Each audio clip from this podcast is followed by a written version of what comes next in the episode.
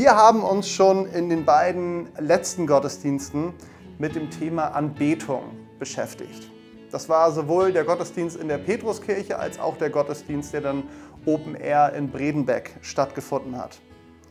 Und ich hoffe, wenn ihr euch die Predigten angehört habt, dass euch eins klar geworden ist, dass es bei Anbetung nicht so sehr um das geht, was wir tun, sondern es kommt auf unsere Herzenshaltung an. Das heißt, christliche Lieder singen, das muss nicht Anbetung sein. Das kann es sein, aber das muss es nicht sein. Wir wollen uns heute nochmal die Zeit nehmen und nochmal eine weitere Facette dieses Themas anzuschauen. Und zwar wollen wir uns anschauen, was hat Jesus denn eigentlich zu diesem Thema gesagt. Ich persönlich, ich kann mich noch gut erinnern, ich bin schon lange in Kirche, in Gemeinden unterwegs. Ich kann mich noch gut erinnern, wie mir das so als Kind, als Jugendlicher in den Anbetungszeiten der Gemeinde geht oder gegangen ist. Und da hat sich damals mir die Frage gestellt, worum geht es denn eigentlich bei Anbetung? Und auch so die Frage war für mich ganz präsent, wie schaffe ich das eigentlich von mir selbst wegzuschauen? Ich kann mich gut erinnern, ich hatte so oft das Gefühl, ich war relativ jung, ich war dabei und habe gedacht, irgendwie so den Eindruck gehabt, alle beobachten mich irgendwie. Alles, was ich mache, ob ich jetzt die Hände hebe oder wie auch immer, irgendwie schauen mich alle an, was natürlich Quatsch gewesen ist.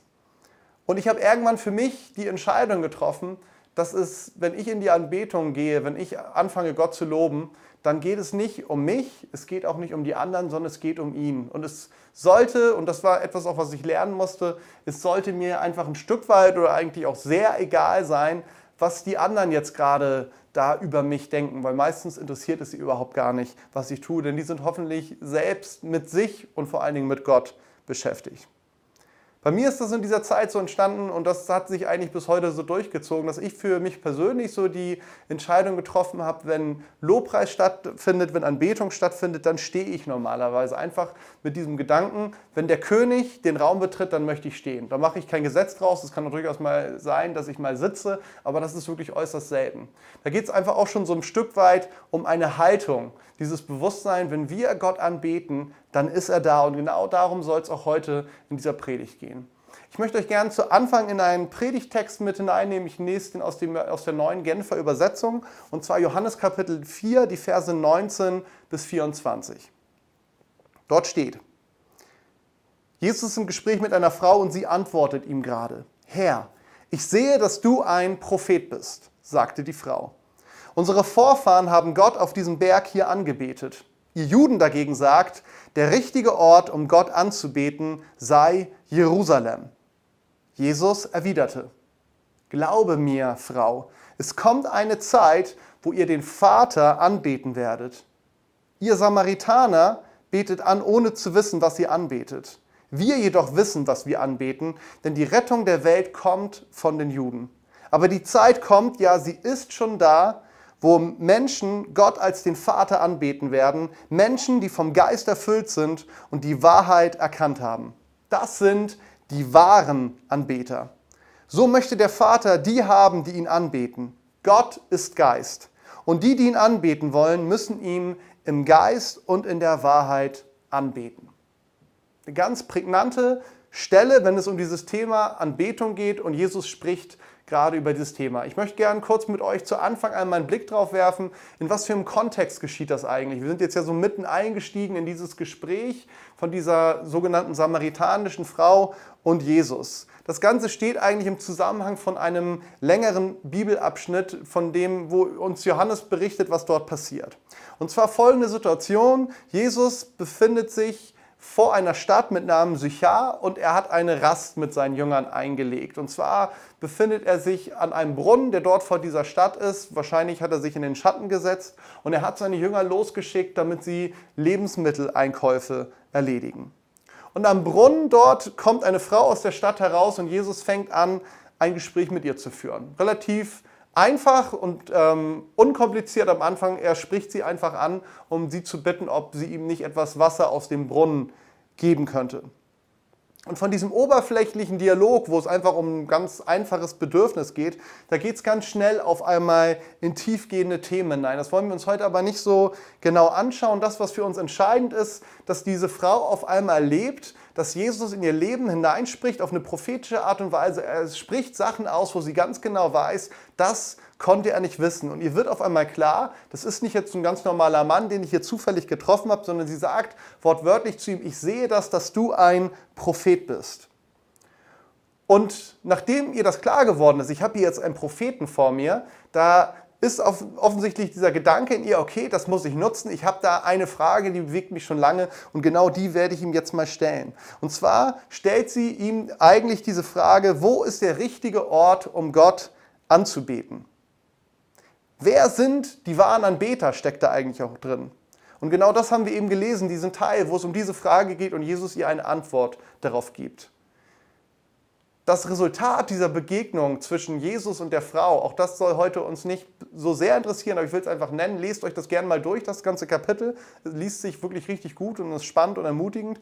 Aber das Resultat ist, dass am Ende das Leben dieser Frau vollkommen verändert wird. Aber nicht nur ihr Leben, sondern auch das Leben der ganzen Stadt. Alle kommen zu Jesus und haben eine unglaubliche Zeit mit ihm und leben, wie ihr Leben ganz neu gemacht wird. Aber wir wollen uns mehr auf dieses Thema heute konzentrieren wie ist denn das mit dem richtigen Ort, um Gott anzubeten?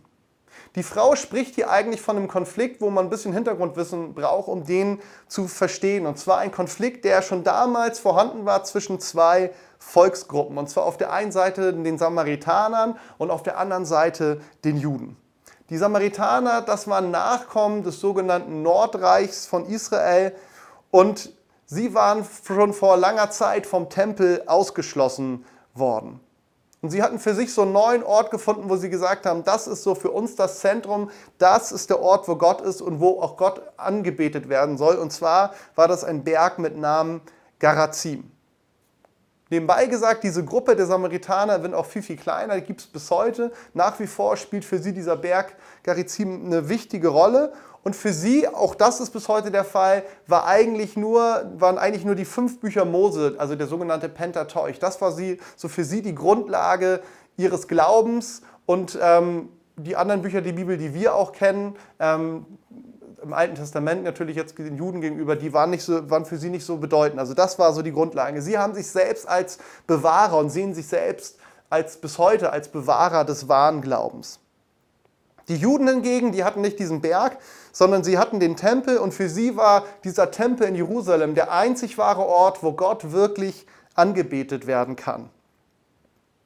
Wenn wir so tiefer in diesen Konflikt hineinschauen zwischen den Samaritanern und den Juden, dann merken wir ganz schnell, dass es eigentlich gar nicht so sehr um die Frage geht, wo der richtige Ort für Anbetung ist, sondern es geht eigentlich viel mehr um die Frage, wo genau ist Gott eigentlich zu lokalisieren? Wo ist Gott? Wer kann für sich in Anspruch nehmen, Gott auf seiner Seite zu haben, dass Gott bei ihnen ist?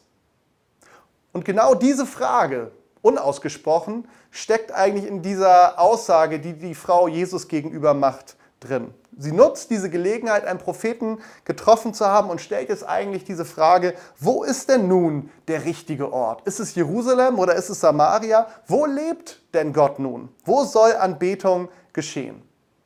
Und um das besser verstehen zu können und auch eine vernünftige Antwort darauf geben zu können und uns auch die Frage, die Antwort, die Jesus gibt, genauer anschauen zu können, davor müssen wir einmal kurz selbst der Frage nachgehen, was ist denn eigentlich Anbetung? Das griechische Wort für Anbetung, was in der Bibel oft benutzt wird und auch an dieser Stelle taucht es immer wieder auf, das ist proskineo. Und das können wir übersetzen mit anbeten, das haben wir schon gehört, aber auch sich niederflehen, huldigen oder anflehen. Und was interessant ist, dieses Wort ist eigentlich eine Zusammensetzung aus zwei griechischen Worten. Und das eine Wort, was da drin steckt, ist das Wort Hund. Anbetung beinhaltet also eigentlich von diesem griechischen Wortsinn ursprünglich her so eine hündische Haltung. Vielleicht denkst du, wenn ich dir das jetzt zusprechen will als Anbeter, du brauchst eine hündische Haltung, vielleicht fühlst du dich da im ersten Moment nicht so ganz wohl. Ähm, aber wir schauen uns mal an, was bedeutet es eigentlich, so eine Haltung? Was für eine Haltung hat ein Hund seinem Herrchen oder seinem Frauchen gegenüber? Da auf der einen Seite können wir da sehen Treue und Loyalität. Wir sehen Vertrauen. Irgendwie ist da auch so eine beständige Aufmerksamkeit, immer wieder der, der Blick darauf, was macht mein Herrchen, was macht mein Frauchen gerade. Es ist die Suche nach Nähe. Es ist die Erwartung, versorgt zu werden. Auch Gehorsam steckt im besten Fall da drin und bestimmt noch so einige Dinge mehr. Wenn das Anbetung beinhaltet, dürfen wir uns berechtigterweise die Frage stellen, haben wir diese Haltung Gott gegenüber? Wer sind denn nun jetzt die wahren Anbeter, von denen Jesus spricht? Wie so oft ist seine Antwort auf die unausgesprochene Frage der Frau mal wieder ziemlich überraschend. Wenn es A oder B als Antwort gibt, findet Jesus meistens ein C oder noch irgendwas ganz anderes. Jesus kündigt an dieser Stelle eine neue Zeit an. Genau genommen sagt er sogar, diese Zeit hat eigentlich jetzt schon angefangen. Und zwar sagt er, es ist eine Zeit, in der es nicht mehr um den wahren Ort, sondern um die wahren Anbeter geht. Es kommt nicht mehr auf den Ort an, wo Anbetung stattfindet, sondern es kommt auf die Person an, die anbetet. Er sagt, in der Zukunft wird es egal sein, wo man Gott anbetet. Es wird nicht darauf ankommen, sondern es wird darauf ankommen, wie man anbetet. Und mit dem Wie meint er nicht etwas so wie Liturgie, also ein bestimmter Ablauf oder Regeln, die man einhalten muss, sondern es geht um die richtige Herzenshaltung. Und Jesus nennt hier zwei Kriterien eigentlich nur, wo er sagt, das ist das Wesentliche, wenn es darum geht, ein wahrer Anbeter zu sein. Das Erste, was er sagt, worauf es ankommt, ist, wahre Anbeter beten Gott im Geist an. Und die neue Genfer Übersetzung übersetzt eigentlich ganz schön, sie sagen, wahre Anbeter sind vom Gottesgeist erfüllt. Das heißt, echte Anbetung geht über unsere menschlichen Möglichkeiten hinaus.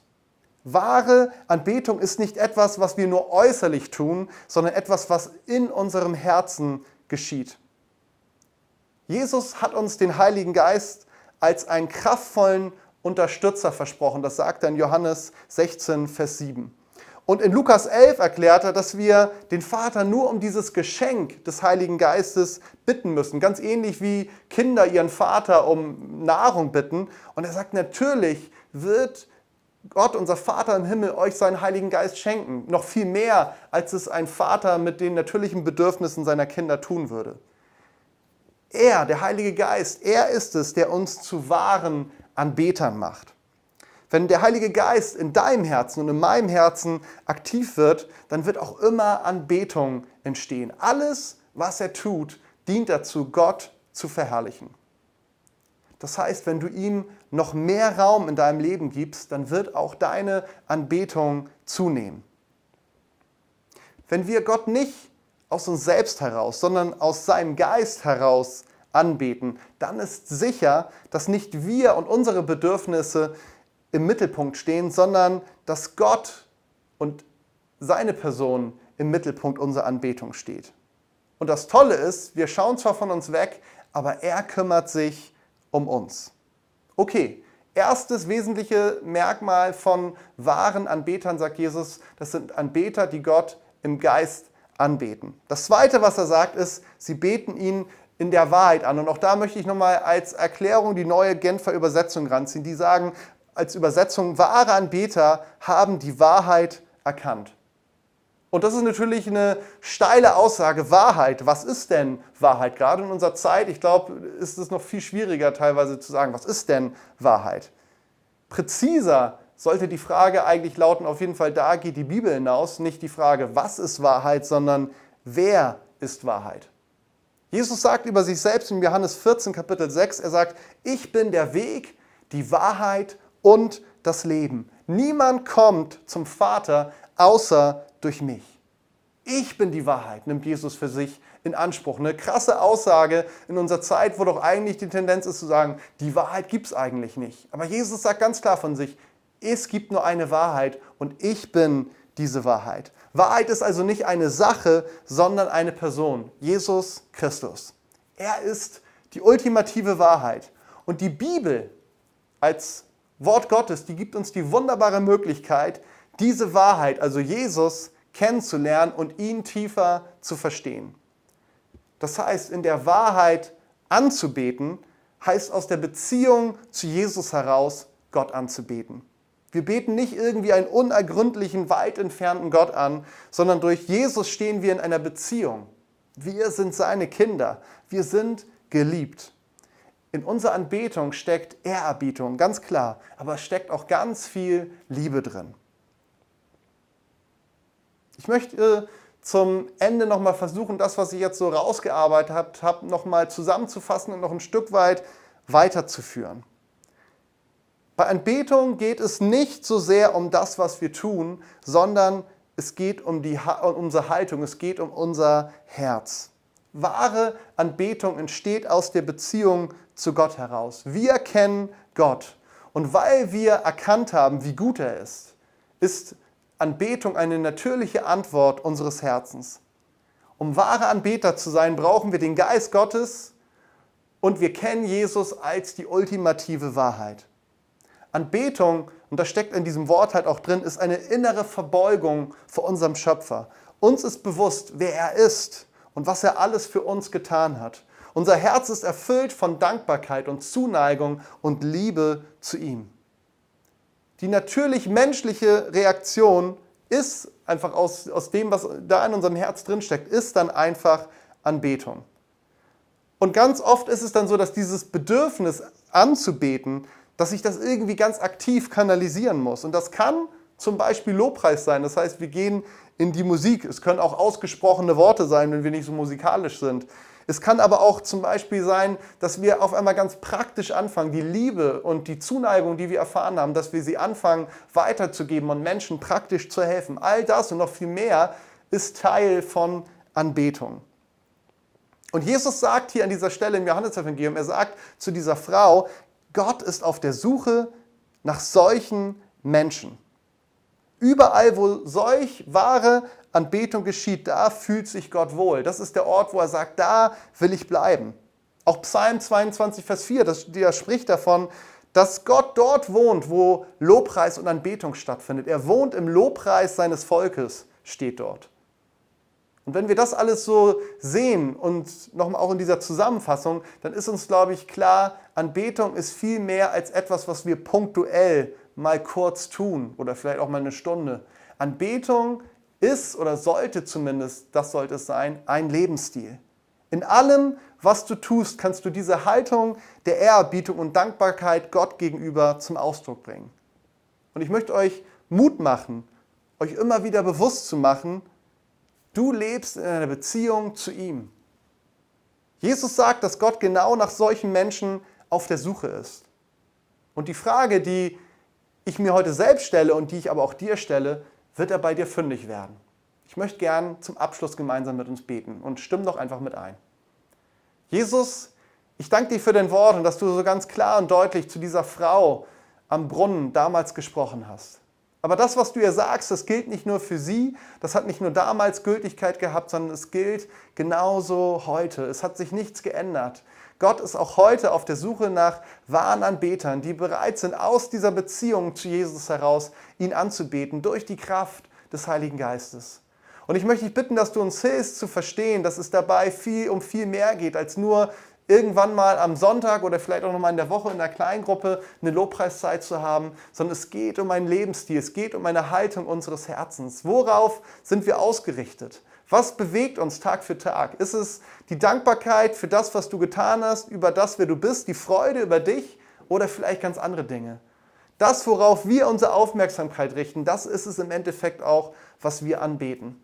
Und so möchte ich dich bitten, für mich ganz persönlich und für jeden, der jetzt gerade zusieht oder zuhört, dass du uns hilfst, dass wir da einfach eine ganz neue Ausrichtung in unserem inneren Blick bekommen, nämlich auf dich. Und da, wo vielleicht auch die Freude über dich und über das, was du getan hast, verloren gegangen ist oder noch nie so richtig da war, möchte ich bitten, dass du ganz neu Freude schenkst und dass aus unserem Herzen heraus eine ganz neue Haltung der Anbetung geschieht. Dass wir zu Menschen werden, wo andere Menschen wahrnehmen können, Gott ist da. Er ist ganz nah, dass wir zu Trägern deiner Gegenwart werden können. Das geschieht, wenn wir mit unseren Herzen dich anbeten.